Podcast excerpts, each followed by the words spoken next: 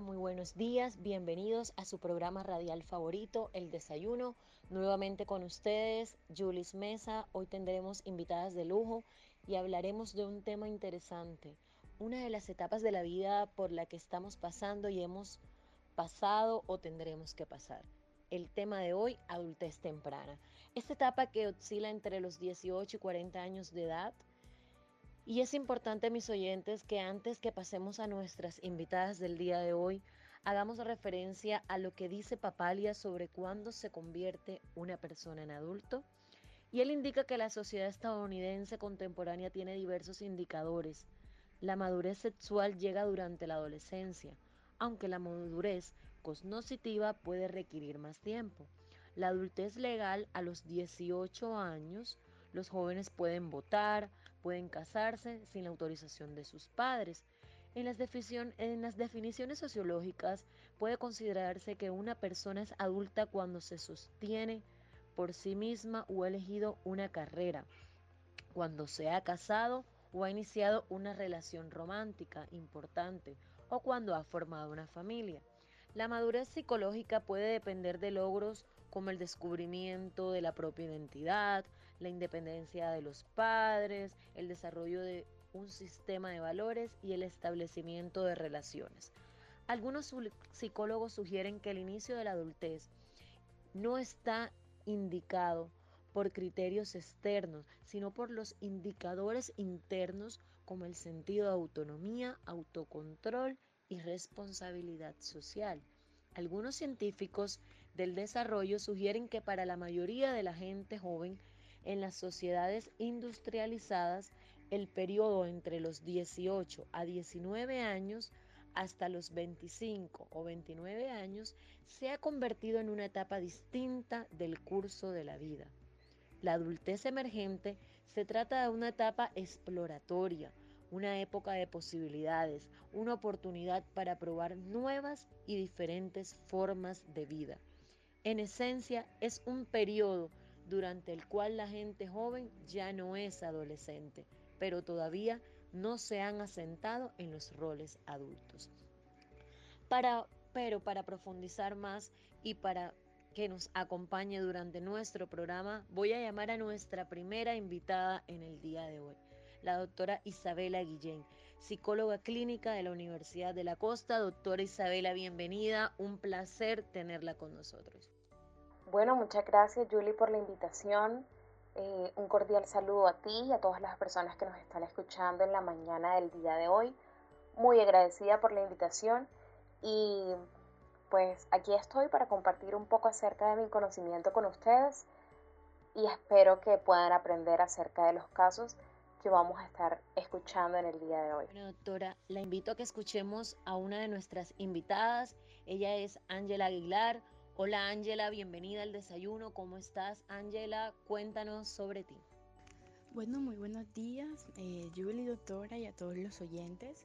Eh, como ya me presentó Julie, eh, mi nombre es Ángela Aguilar, tengo 28 años.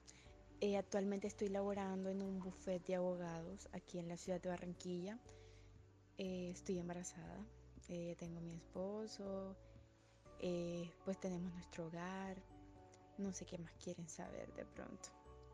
Angela, cuéntanos un poco de cuáles son tus prioridades en estos momentos. Bueno, Yuli, como ya te lo mencioné, estoy embarazada, entonces digamos que mi prioridad en estos momentos es que mi bebé nazca muy bien de salud, eh, eso es lo que más anhelo actualmente. Pero como alguna prioridad materialista, eh, digamos que ya que nos acepten el, el, crédito del banco para tener nuestra casita y pues formar un, un hogar. ¿Qué cambios sientes que has tenido? Yela, tú nos comentas que estás felizmente embarazada. ¿Cómo has sentido tus responsabilidades?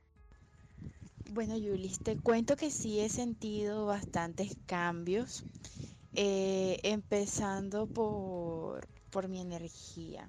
Digamos que mi energía ha cambiado bastante, pues antes uno estaba en la universidad y el agotamiento de pronto por los parciales y la trasnochada por las tareas, pero, pero no como que la como que lo sentía más. Pero en este momento tengo energía y duermo incluso menos que en la universidad, pero tengo tanta energía que, que no, no, la, o sea, no siento ese sueño, ese corto sueño. Entonces digamos que mi sueño ha cambiado bastante. Otra cosa sería el estrés. Diría que porque tengo más responsabilidades, eh, tiendo de pronto a, a trabajar y más porque ahora tengo pues estas responsabilidades. Entonces, digamos que también ha cambiado esa parte. Ahora tengo mucho más estrés por mis por mis responsabilidades. ¿Cómo es tu vida social? Bueno, te cuento que mi, mi, vida social ha cambiado bastante, no es la misma que cuando estaba en la universidad. En la universidad digamos que uno tiene como que esos amigos o esos compañeros que vamos a salir, que vamos a reunirnos o algo. Eh, ya no. Digamos que cuando, cuando empecé con este tema de mi familia, eh, me distancié un poco de mis amigos por priorizar y, y tener como primera opción mi familia. Entonces, digamos de que he priorizado bastante las cosas y mi círculo social ha estado bastante corto, por decirlo así. Te agradezco que hayas aceptado nuestra invitación, que estés muy bien.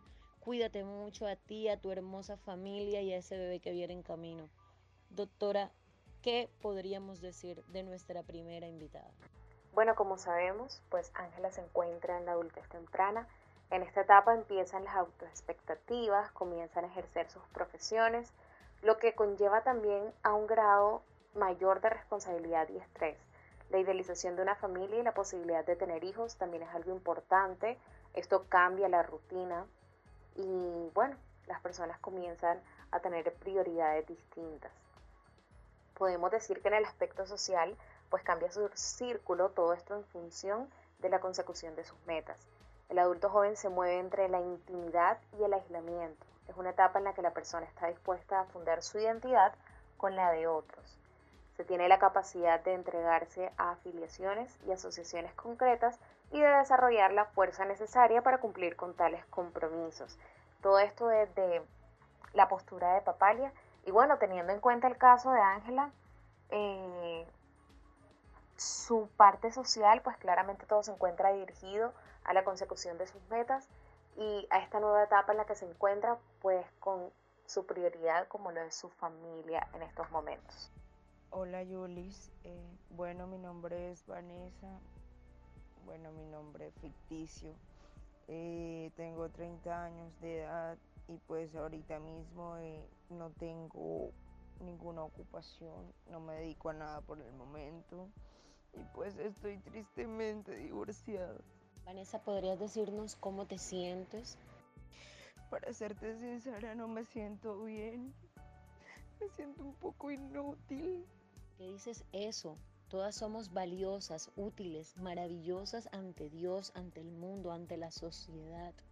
No, Julie, ustedes lo son porque tienen una familia feliz, porque tienen un hogar construido o por lo menos sueñan con tenerlo.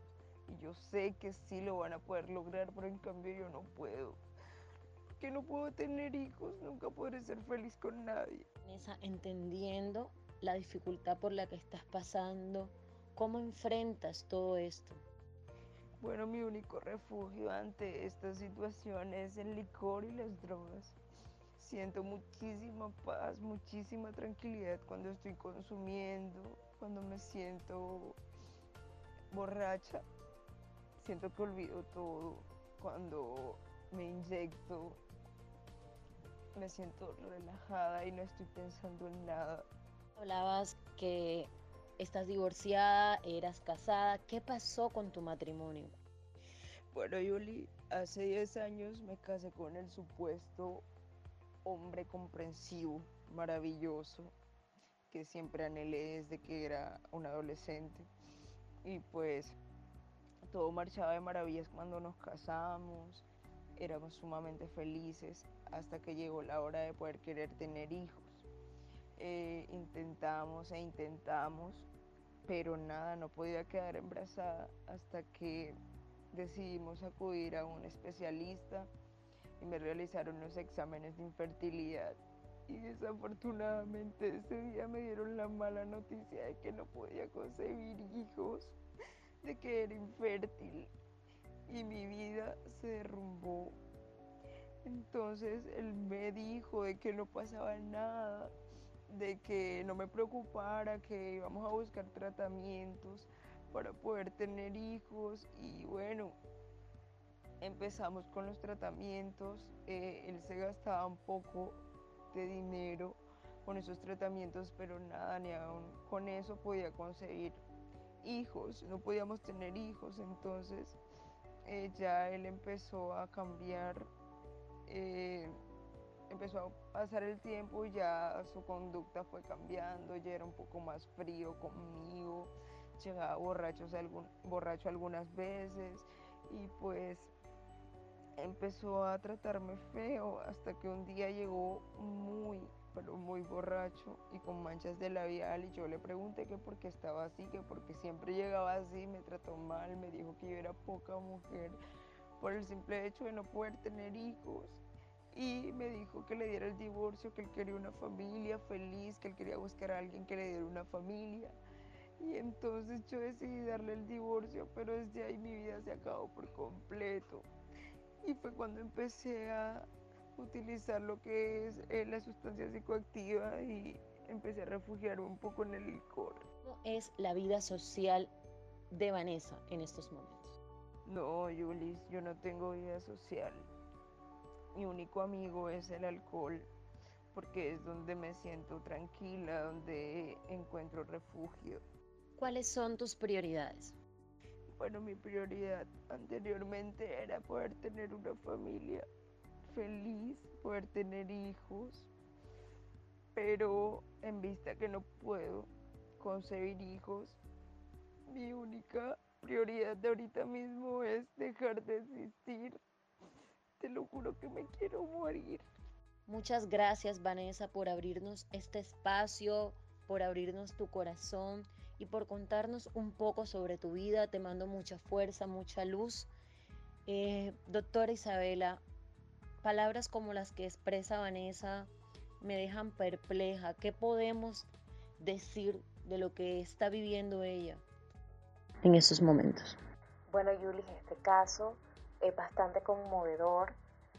La verdad es que el divorcio es algo bastante común en esta etapa y bueno, está justificado por la causa de infelicidad de los cónyuges y en este caso en particular pues es debido a la imposibilidad de procrear, siendo esto un punto bastante importante para el individuo en esta etapa. Pues la tarea fundamental aquí es lograr un equilibrio apropiado entre la productividad y el estancamiento. Equilibrio que claramente no existe en este momento en la vida de Vanessa.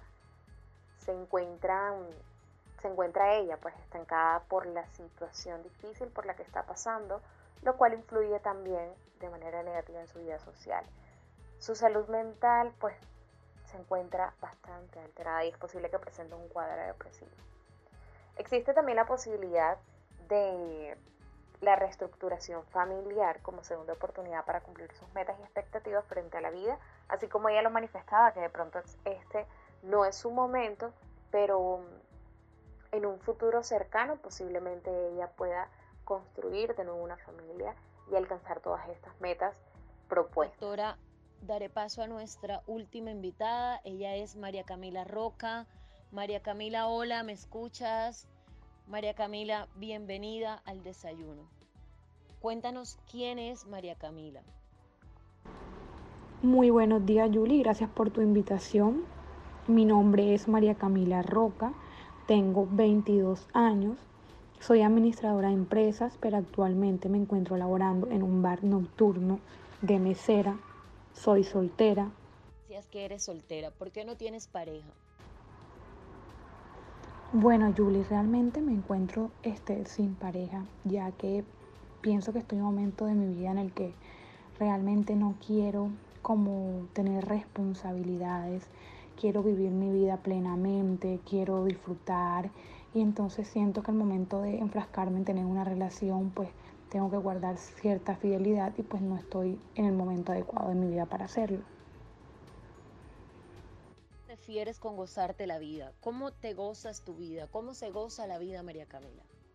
Bueno, realmente me gozo mi vida el momento en el que salgo, disfruto, por ejemplo, voy a una fiesta y si me gusta un tipo, simplemente me meto con él y listo, o sea, no guardo respeto, no guardo nada porque no estoy comprometida, ¿ya me entiendes?